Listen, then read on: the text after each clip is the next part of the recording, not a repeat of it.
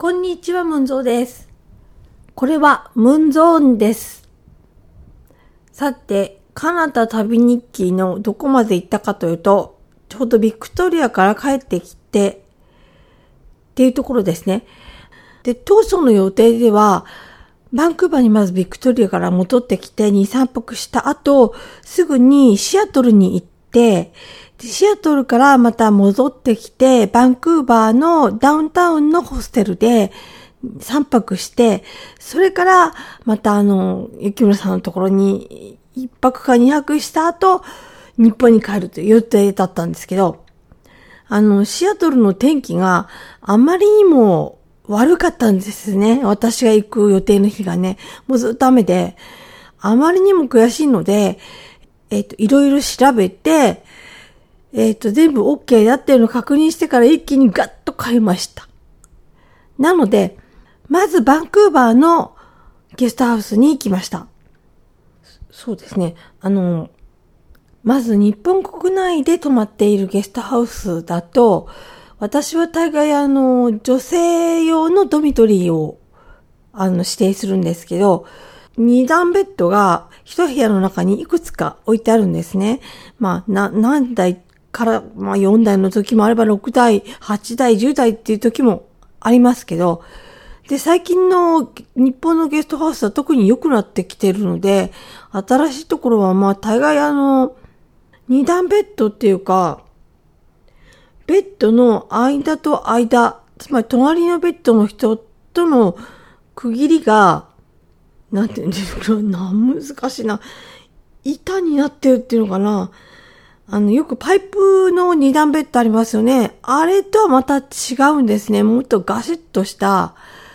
作り付けの二段ベッドなんですね。なので、もうそこに入ってしまってカーテンをガッと閉めてしまえば、かなり個室感が感じられるタイプが多いです。あと、貴重品とか入れるロッカーとかも大概ありますし、お風呂も大概シャワーだけなんですけど、ちゃんとあって、脱衣所もあって、で、それから、シャンプーとかリンスとか場所によって違いますけど、大概なんかもうほとんどのところが、シャンプーとリンス備え付けで一つは置いてあります。まあ自分どうしてもこれがいいっていうね、こだわりのシャンプーとかがある場合だったら自分のシャンプー使うと思うんですけど、あの、私は備え付けのやつで十分です。で、えっ、と、ドライヤーが置いてあって。そういうところなんですけれども、で、タオルは貸し出しです。だいたいバスタオルで100円か200円。フェイスタオルで50円か100円。っていう感じのところが多いです。で、日本国内の感覚で行くとまた海外は違うだろうと思って行ったんですけど、貸し出しのタオルはまずバンクーバーのタオルありました。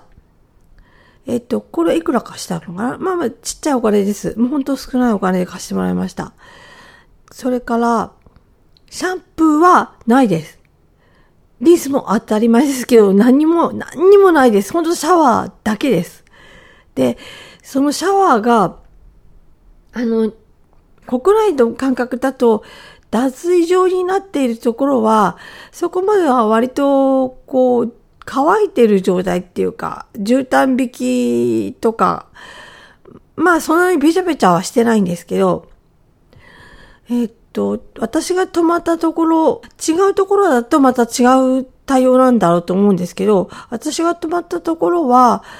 まずシャワールームに行くと、まあ、シャワーのところガチャッと開けると、下がね、うーん、なんて言うんだろう、床、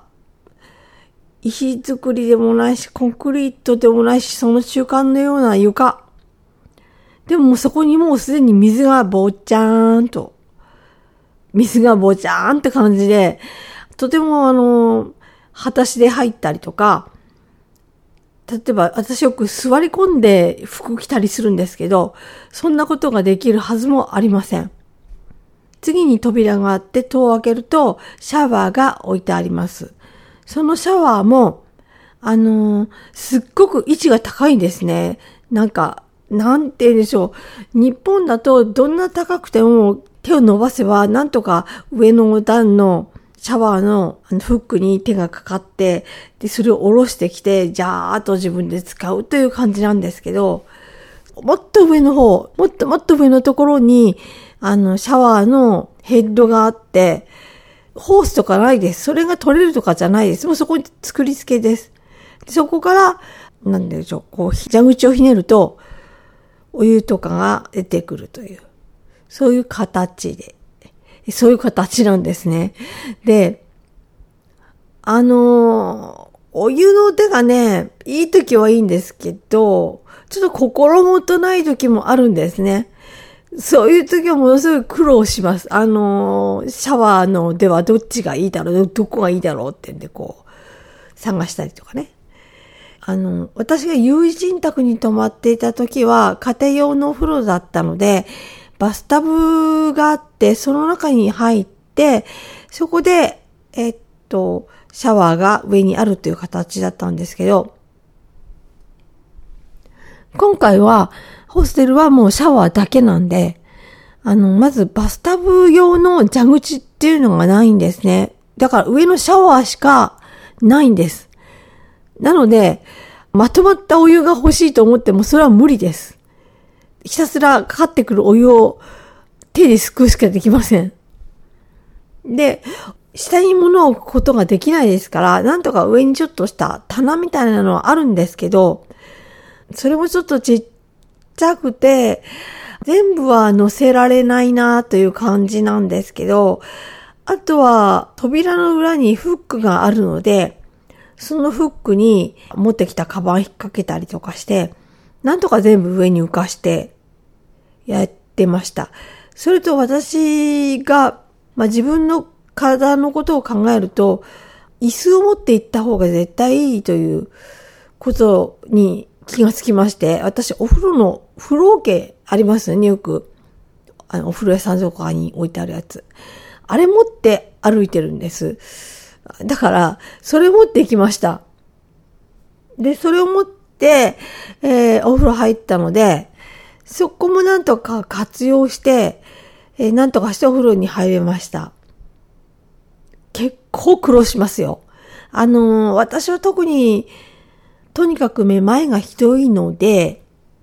よろよろっとよろけるので、すっごくこう、注意して入らないといけないですから、かなり人よりも大変だとは思います。まあ若い子とか見てると、すごい涼しい顔してお風呂入って出てきたりしてるんですけどね。で、あの、特に私はドライヤーがないと、あの髪の毛を必ず乾かしてからじゃないと、ダラダラしてると風邪ひいちゃうんですね。必ず。だから、ドライヤー探したんですけど、すると、そこでは、貸し出しはお金とかもない、取らないし、ちゃんとあの、フロントで預かってるドライヤーを貸してくれるんですけど、ただし、借りる人のパスポートと引き換えです。で、借りてる間パスポートを預けておいて、返すときにまた自分のパスポートを返してもらうというシステムで、割と、あの、パスポートを手放すって結構、抵抗あるんですね。なんか、だ、まあ、OK だろうと思ってはいても、やっぱりちょっと不安ですよね。でも髪の毛洗った時に風邪ひいちゃうと本当どうしようもないので、まあ、ここは一つ、なんとかドライヤー借りるためにパスポートを出しました。で、借りてきました。で、パスポートと引き換えなんだから、どんないいドライヤーが出てくるだろうと思ってたんですけど、あの、結構なボロボロ具合っていうか、あの、結構な使い込み具合の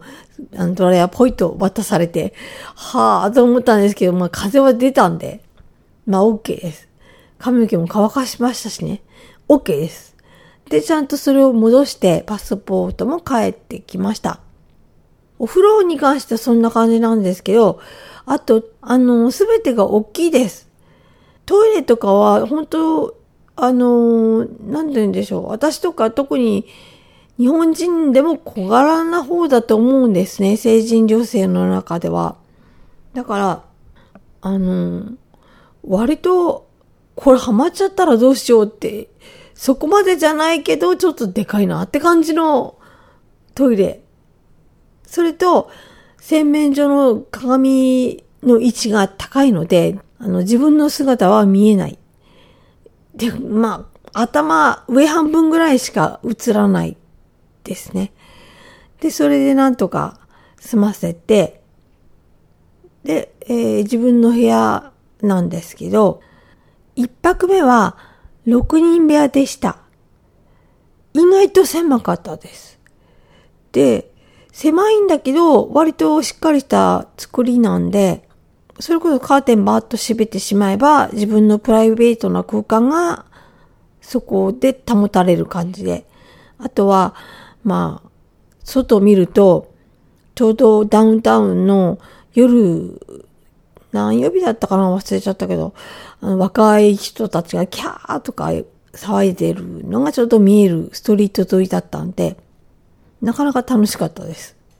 えっと、あ、それと、ベッドは下の段をとにかくお願いしますということで、下の段確保してもらったんですけど、下の段といえども高いです。あの、ベッドの高さは、下の段でも自分がベッドの上にコンと座ると足届きません。そんな感じです。どこでもそうでした。あの、シアトルでもそうでした。で、実は、ウィニペグのゴマちゃん、友達の家に泊まりに行った時も、ベッドは高かったです。まあ、向こうのベッドの標準仕様なのかなと思ったんですけど、それで、そこに、えー、泊まりまして、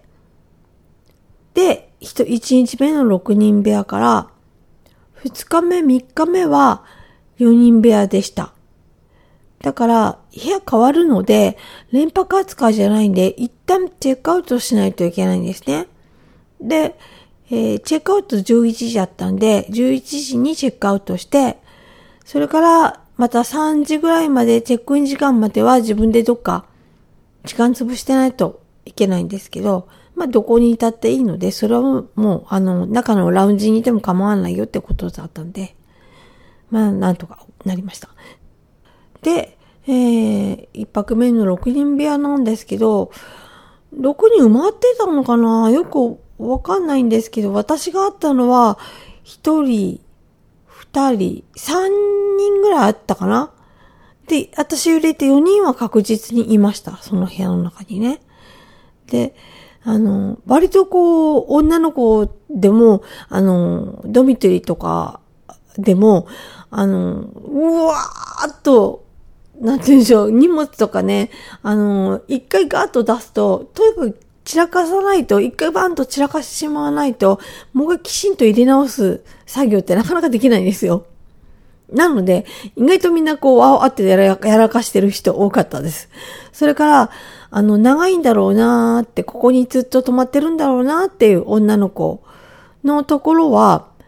もうなんか靴下とか、あの、下着とかが、ベローンとあの、二段ベッドの二、二階に上がる、自分が使う、あの、はしごに、あの、ベロンベロンベロンと干してありました。これがホステルの醍醐味ねって思いながら、結構、そういう風景も見慣れているので、楽しかったです。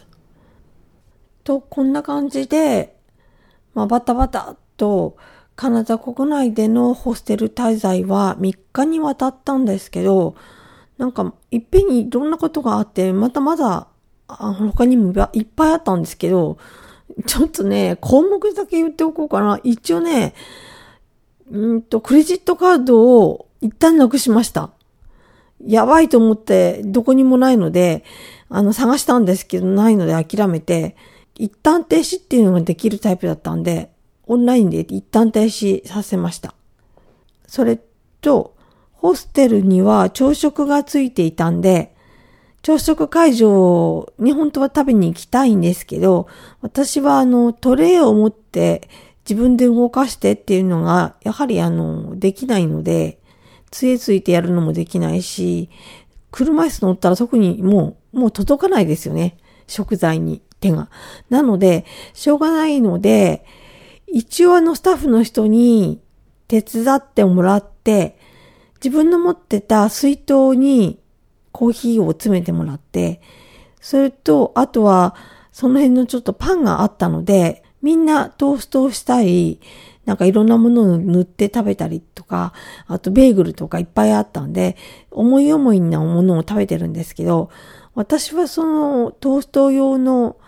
パンを少し焼いて、うんとね、ピーナッツバター第一希望だったんですけど、それがなかったので、バター、じゃあ違うな、クリームチーズをバーッと塗って、2枚のパンで挟んで、サンドイッチみたいにして、それをジップロック持って行ったんで、それの中に入れて、持ち帰りました。帰るっていうのを自分の部屋に持って帰りました。で、それを後で、あの、ラウンジに持ってって、ちまちまと食べてたんですけど、お金浮きました。朝食。他に行くよりはね、あの、いくらか浮きました。2回分。それから、私はあの、杖をついたり、車椅子に乗ったりとして行ったんで、それはやっぱり、普通にちゃんと歩けるに越したことはないんですけど、うんと、周りの、たまたま居合わせた人とか、そういういろんな人が、すごく親切な人にもたくさん出会ったので、それでなんとか続けられたという部分がいっぱいあります。まあこれは日本国内でも言えることなんですけど、毎回私が一人で出かけるたんびに何かこういろんなことばちがあったりとか、ちょっとまずいことをしてしまったりとか、そういうこととかいっぱいピンチはあるんですけど、そのたびに誰かが何とかして助けてくれました。これすごくラッキーなことなんだと思うんですけど、そうですね、特に私が車椅子に乗っていたりとか、杖をついていたりとか、わかりやすい状況なので、まあ特に私は一人で出歩いていることが多いので、それも結構、こう大丈夫かな、なんとか手伝ってあげようと思ってくれる要因の一つにはなっているのかなとも思うんですけど、本当にたくさん親切にしてもらっていました。特にそうですね、今回の場合だと、まあ、ダウンタウンで道に迷ったんですね。後で考えれば、狭い範囲をこちょこちょこちょこちょ何回も同じ場所回ってるんですけど、道聞いたり、このバスで合ってるかとか、バスの運転手さんにちょっとここに行きたいんだけどこれで合ってるかとか、聞いたりとか、まあいろいろやったんですけど、そのたびに全員、あの、すごく親切に教えてくれました。それと、その中でも印象的だったのが、バスに乗る時なんですけど、あの、運転手さんが一番前に乗ってますよね。で、私が車椅子で行って、乗りますって言うと、あの、フラップっていうのかな、ボタンポンと一つ押すと、そのフラップがバタンと下がってくるんです。難しいな。こう、なんて言うんだろう。あの、出入り口のところに、車内にバタンと折り込む形で、板があの、フラップですね。板が、こう、収納されていて、それを、運転手さんが一つボタンを押すと、それがブイーンと、こう、上がってくるんですね。で、は、で、その羽が上がってくるみたいな形なのが、今度また、外側に向かってバタンと降りるんです。そうすると、そのバスの車体と乗り込む私の位置にちょうど糸が一枚バンと広げられる形になるので、そこにこう沿って自分が乗っていくんですけど、えっ、ー、と、一人の時は、あの、自分で漕いでバスに乗り込むのはちょっと力が足りないので、もう最初から自分の車椅子から降りた状態で自分で押している状態ですね。あの、いわゆる歩行補助器風に使うんです。で、それでリュックを背負って、えー、運転手さんに、このバス、ここまで行きますか？って、行くっていう話だったので、あ、じゃあ私乗りますので、フラップ下ろしてくださいって、えー、言ったら、その運転手さんが、えその空の車椅子乗せるのにフラップ下ろすわけ？みたいなことを、ごちょごちょっと言ったので、え、で、でも、あの、ちょっと、あの、そこなんとか、みたいな感じで言ってたら、それを、あの、最初から聞いてた、隣にいた若い女の子が、運転手さんに、あの、いいで、私が手伝うから乗せてあげて、とか言ってくれて、いや、乗せてくれないっていうわけじゃなくて、フラップを、あの、下ろしてくれるかくれないかっていう話ではあったんですけど、彼女がすごい親身に、あの、私が手伝うからって、運転手さんにも言ってくれて、運転手さんは、あの、運転手さんで、いやいや、決してそういう意味ではございません、みたいな感じで、フラップビーっと下ろしてくれて、で、それで乗ったんですけど、で、帰りもその、私が降りてからも、割とその運転手さん、あの、乗る時の行き札があったからだと思うんですけど、結構気を使ってくれて、大丈夫？あの、ここから行き先わかる？とか、バスからわざわざ降りてきて声かけてくれたりとか、しました。それがすごい印象的でした。はい。それと、私がカナダに滞在中ずっと私の身を心配し続けてくれた雪村さん、どうもありがとう。本当にありがとう。あなたのおかげで本当に助かることがいっぱいありました。で、最終的にはホステルに戻って、私こんな風な食事をしてますっていうのを、一回一回雪村さんにあの、メールじゃないな、LINE とかの写真付きでこんなのって送って、自分ではほーら、やったよっていうつもりだったんですけど、かなりあの、心配な食事っていうんですか？ジャンクフードが多かったみたいで、みたいっていうかそうなんです。で、雪村さんが、ホステル最終日、明日からアムトラックに乗っていくっていう日に、わざわざ雨の中出てきてくれて、待ち合わせっていうかホステルまで来てくれて、で、一緒にご飯食べに行こうって言うんで、あの、ちゃんとしたものを食べてくださいっていうことで、わかりましたっていうので、そのおすすめの、そのレストランに、あの、連れてってもらって、えー、すごく美味しいハンバーグ食べました。しっかり写真撮っておきましたので、アップしておきます。ホームページの方にね、今までもいっぱいアップしてありますので、よかったらぜひホームページの方に来て見てみてくださいね。最終的にはそこをチェックアウトして、午前6時35分発のアムトラックに乗って、陸路でアメリカに行く予定してたんですね。で、えっとね、私がちょっと車椅子の受付とかが手間取るだろうという予測もついたんで、まあ、1時間半前には行った方がいいだろうと。ということで、6時35分の1時間半前だから、5時ちょっと過ぎ。で、それを前に支度しないといけないから、まあ、移動の時間も含めて、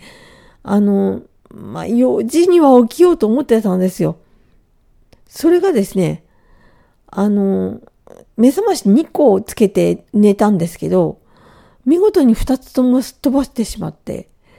で、誰かが荷物をどさっと落とす音で、はっと目覚めて、えと思って時計を見たら、もう、あの、何時だったっけ？もうとにかく、5時は大幅に過ぎてるんですね。やばいと思って、とにかく起きないといけない。とにかく起きて、諦めようかとも思ったんですけど、いやいやいや、まだ諦めちゃいけない。まだいける、いける、とか思い直して。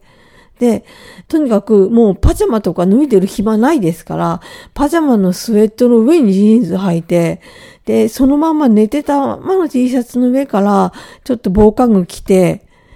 帽子かぶって顔も洗わないで何にもしないで、まずシーツ引っ張がして、そのシーツを廊下に置いて、で、自分の荷物をある程度前の場にまとめておいたのがすごい良かったです。だから、みんな周りの、本当周りのものだけかき集めて、リュックにバッと入れて、あともうスーツケースバンバンバンと蓋して、車椅子とかも全部廊下に出して、で、自分の身一つで、ね、ロビーに行って、ロビーのその24時間ですからいる男の人に、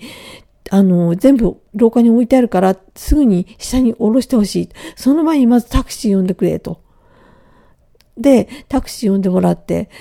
で、その間、あの、荷物とかも全部下ろしてもらって、シーツはそこに置いてあるからね。それから、朝食はまだ朝食時間じゃなかったんですけど、コーヒーとかパンとか、まあ、簡単なものだったら食べれるよって言われてはいたんですけど、そんな時間あるわけないんで、全部すっ飛ばして、チェックアウトすることに専念して、まず自分のカードキーパンと出して、チェックアウトします。呼んでくれたタクシーが意外に早く着いたんで、すごい待っててくれるのもなんかすごいちょっと気が引けたんで、すごい急いでわーってやってて、そうすると、スタッフの人が、あの、大丈夫で、あの、待たしとけばいいから、間に合うから平気とか、なんかなだめてくれて、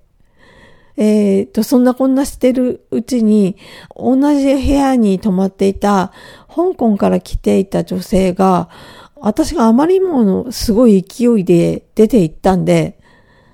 心配してくれて、あと降りてきて、大丈夫？とか言ってくれて、大丈夫、大丈夫です、大丈夫です。あの、とりあえずじゃあ、そこの荷物運ぶの手伝ってもらえますか？とお願いして。いいわよとか言って、わっと手伝ってくれて、荷物も全部タクシーに詰め込んで、じゃあまたね、本当にありがとう、どうもありがとう、と、いっぱいお礼を言って、ホステルの人と、香港のその彼女、えっ、ー、と、フローラっていう名前の女性でした。その人に、えー、お礼を言って、えー、で、タクシーで、